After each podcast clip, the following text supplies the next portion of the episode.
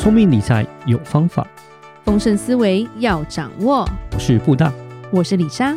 那些理财专家不说，有钱人不讲的秘密，都在打造你的潜意识。打造你的潜意识，告诉你理财专家不说的那些事。大家好，我是主持人布大，我是布大人生与职场的好搭档李莎。我们今天来聊聊加密货币，好了。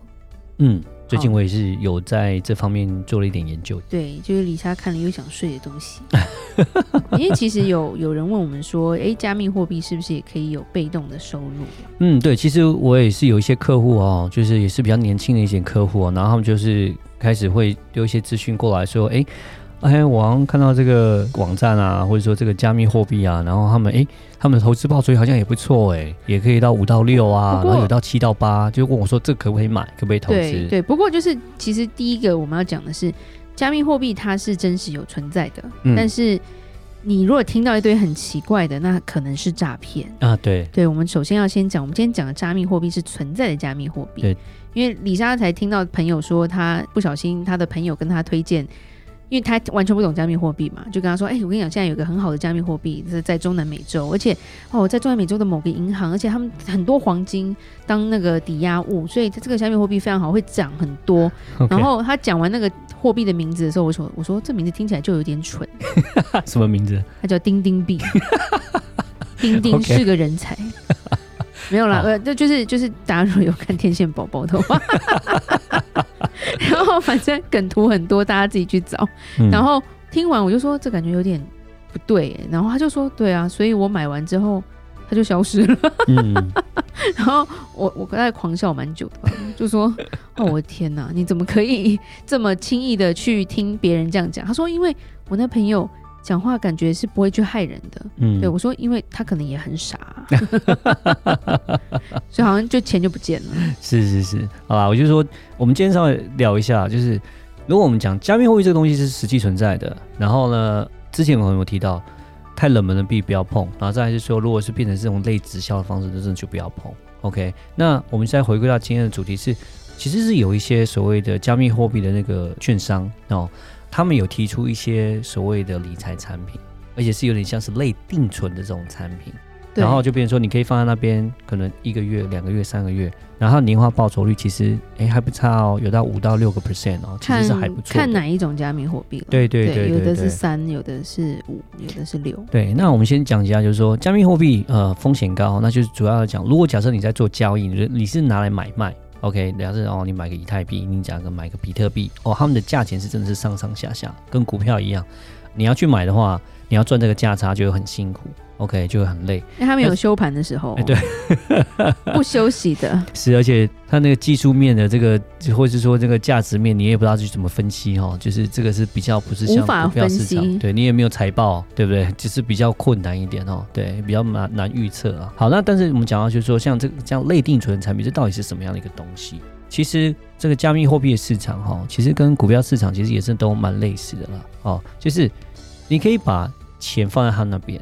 去赚利差，什么意思？就像银行一样，银行拿你的钱，当你去买定存的时候，他去做什么？他把你的钱拿去做什么？做投资啊。他拿去放贷啦，他可能做企业放贷啦，可是做房贷啦，哦，就变成是，诶，他给你定存可能一趴，可是他去做贷款的时候，可能两趴、三趴，看状况，然后就变成说，诶，他就可以，没错，他赚这个利差，然后同时你也赚到这个利息，OK，大概是这样的一个状况。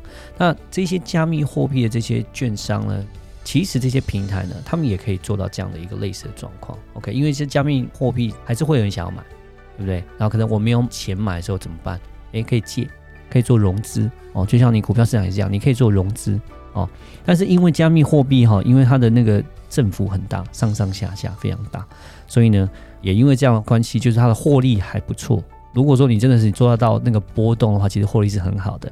所以呢，它的借款。OK，就是你跟他借的时候，利率是很高的，可能可以到十几趴，哦，是非常高，非常高的。我借钱，我要付十几趴的利息。对，但是他们算来讲，他们就是说他们是因为我可以赚三十趴。对，因为它的利获利更高，而且这也是你加密货币的贷款啊，你去跟他融资，其实是可以算秒的。算小时的，算天的，那也太少了。哦，就是可以很短期，你不需要说像哦，你做房贷三十年哦，没有没有没有，你可以很短期，非常短期，我们短到就是这样几秒，我借你三秒，哦、几天都可以，对对对，对，就是这样，你可以很短期。那你这样做很短期，那就是它放贷的利率是很高的。那放贷利率很高的情况下，变成说你给他拿去说，你帮我有点像定存。然后你去帮忙放贷，所以他定存给你的利息就是真的是比较高一点，他就可能会做到我刚刚提到这个五到六趴，就会远远超过你在一般银行哦，你可以拿到利息。现在目前来讲，去银行定存大概一趴左右，对对。但是在加密货币的情况下，让他去做放贷，你去存在这个定存的产品，他会给你这么多，就是因为他可以赚到利差比较大，所以他可以给你的利息就会比较多一点。哦，所以。它有没有什么好处跟坏处？你可以分析一下吗？因为我记得买加密货币也不是那么容易的吧？对啊，那当然就是说这个东西来讲，我们就是要稍微讨论一下哦。这个东西哈，就是听起来五趴六趴还是蛮诱人的哈。对啊，尤其是这个听起来来讲，就是说风险也是不算太高，因为你是有点像是买定存类的产品啊，并不是一个说好像诈骗还是干嘛。对，anyway，但是。你真的要去买加密货币，其实我觉得呃也不是一件那么容易的事情哈。真的，你你去银行买定存很简单，就去楼下银行，就是钱就放进去就开户，然后看看身份证。对呀、啊，然后还有个银行服务员就帮你填填单，弄弄。那当然也不是说哦，你加入了某一个 APP 的会员，然后你就可以买加密货币的 那个其实呃消失的几率很大。嗯，那加密货币基本上我觉得它的门槛是比较高的，门槛高是因为它技术面比较多哦。啊，你要下载专属的 APP 哦，你要开户，然后你要怎么转资金入金，这方面其实都不是一件那么容易的事情哦。如果假设说你要简单的入金方式，可有些人说啊，就刷信用卡，OK 哦，那信用卡就又有很多，像是因为你是台币信用卡，可是一般加密货币都是用美金，你有汇差手续费，然后呢，如果要为了省这个东西，你又去透过一些交易所要转，那你要透过交易所要转，变成你要去交易所要再开一个账号。而且你在转的过程中，它还有不同的 protocol，不同的方式去转钱，费用不一样，所以总结很复杂哦。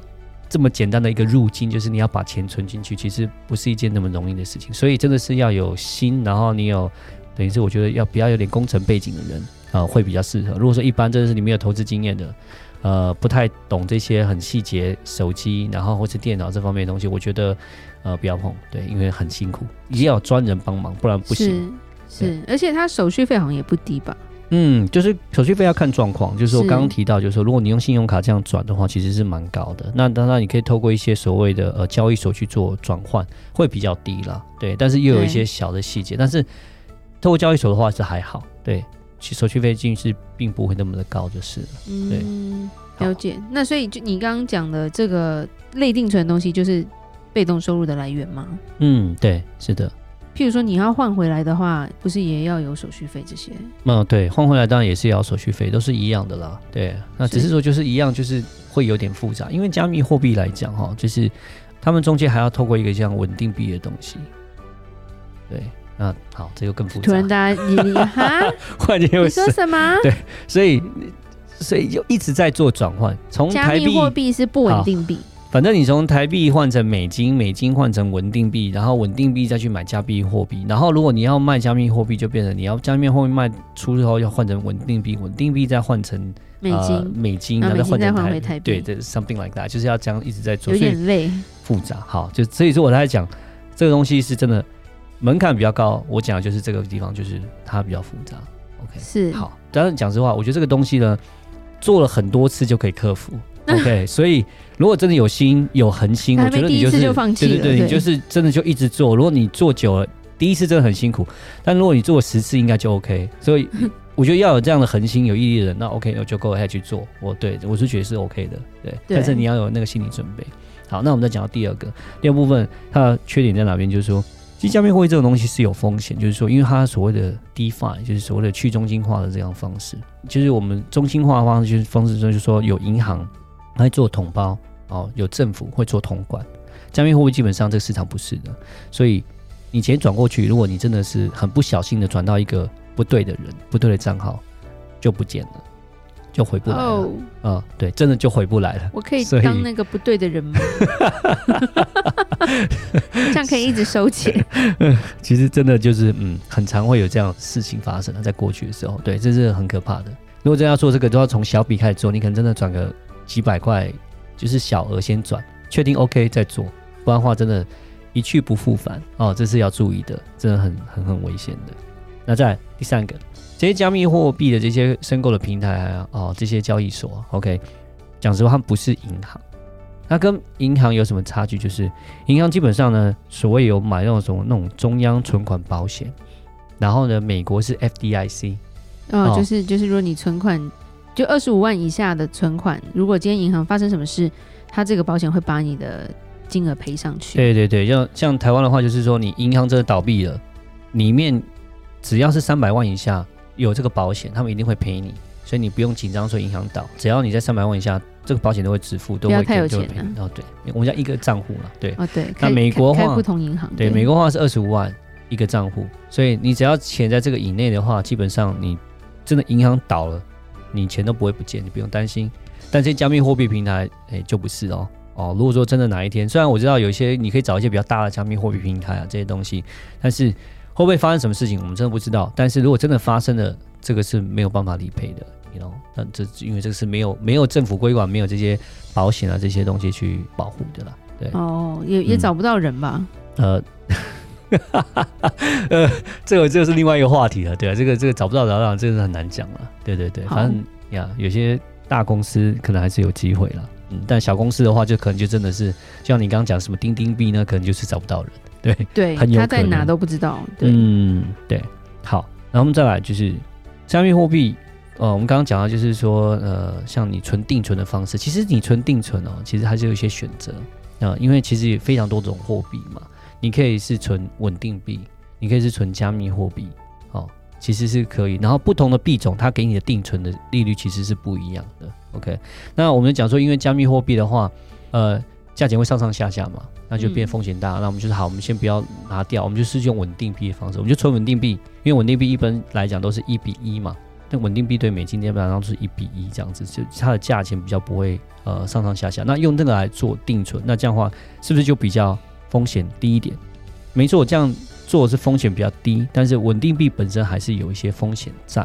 OK，这是要去注意的，因为这稳定币已经稳定了，它还有风险。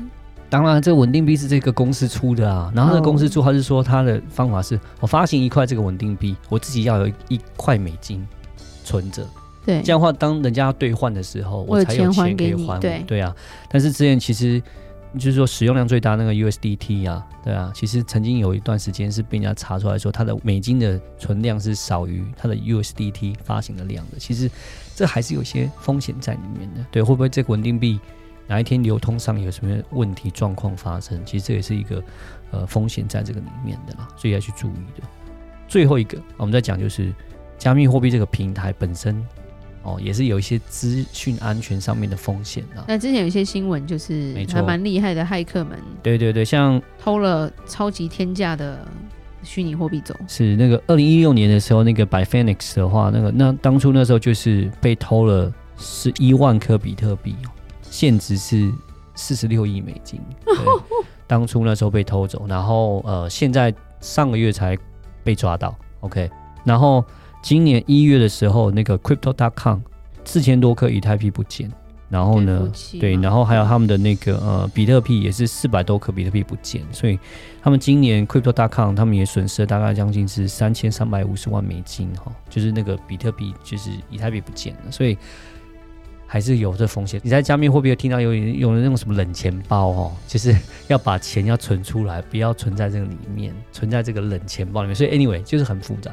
突然觉得很冷，好，不要让它变得很复杂。OK，就是我在讲，就是说这个东西也是一个风险在里面。对，虽然加密货币它的这个所谓的类定存的商品，哎、欸，真的是听起来是很不错，五到六趴哦，嗯，但是它有那个门槛在，然后这些风险在。呃，我不会说它是诈骗，我觉得它是真的是存在的，它是可以做到这样的一个利差。但是你要做这样的一个投资，真的，我想就是说心里面要有一些准备。OK，然后再来是说要记得。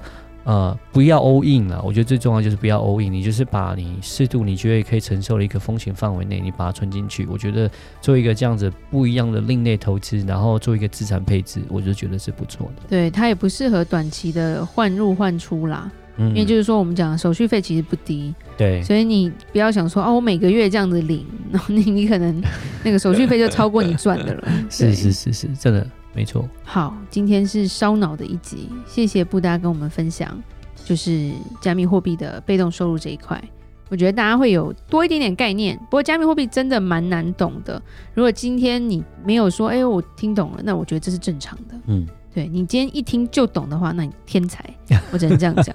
好，那我们今天就讲到这。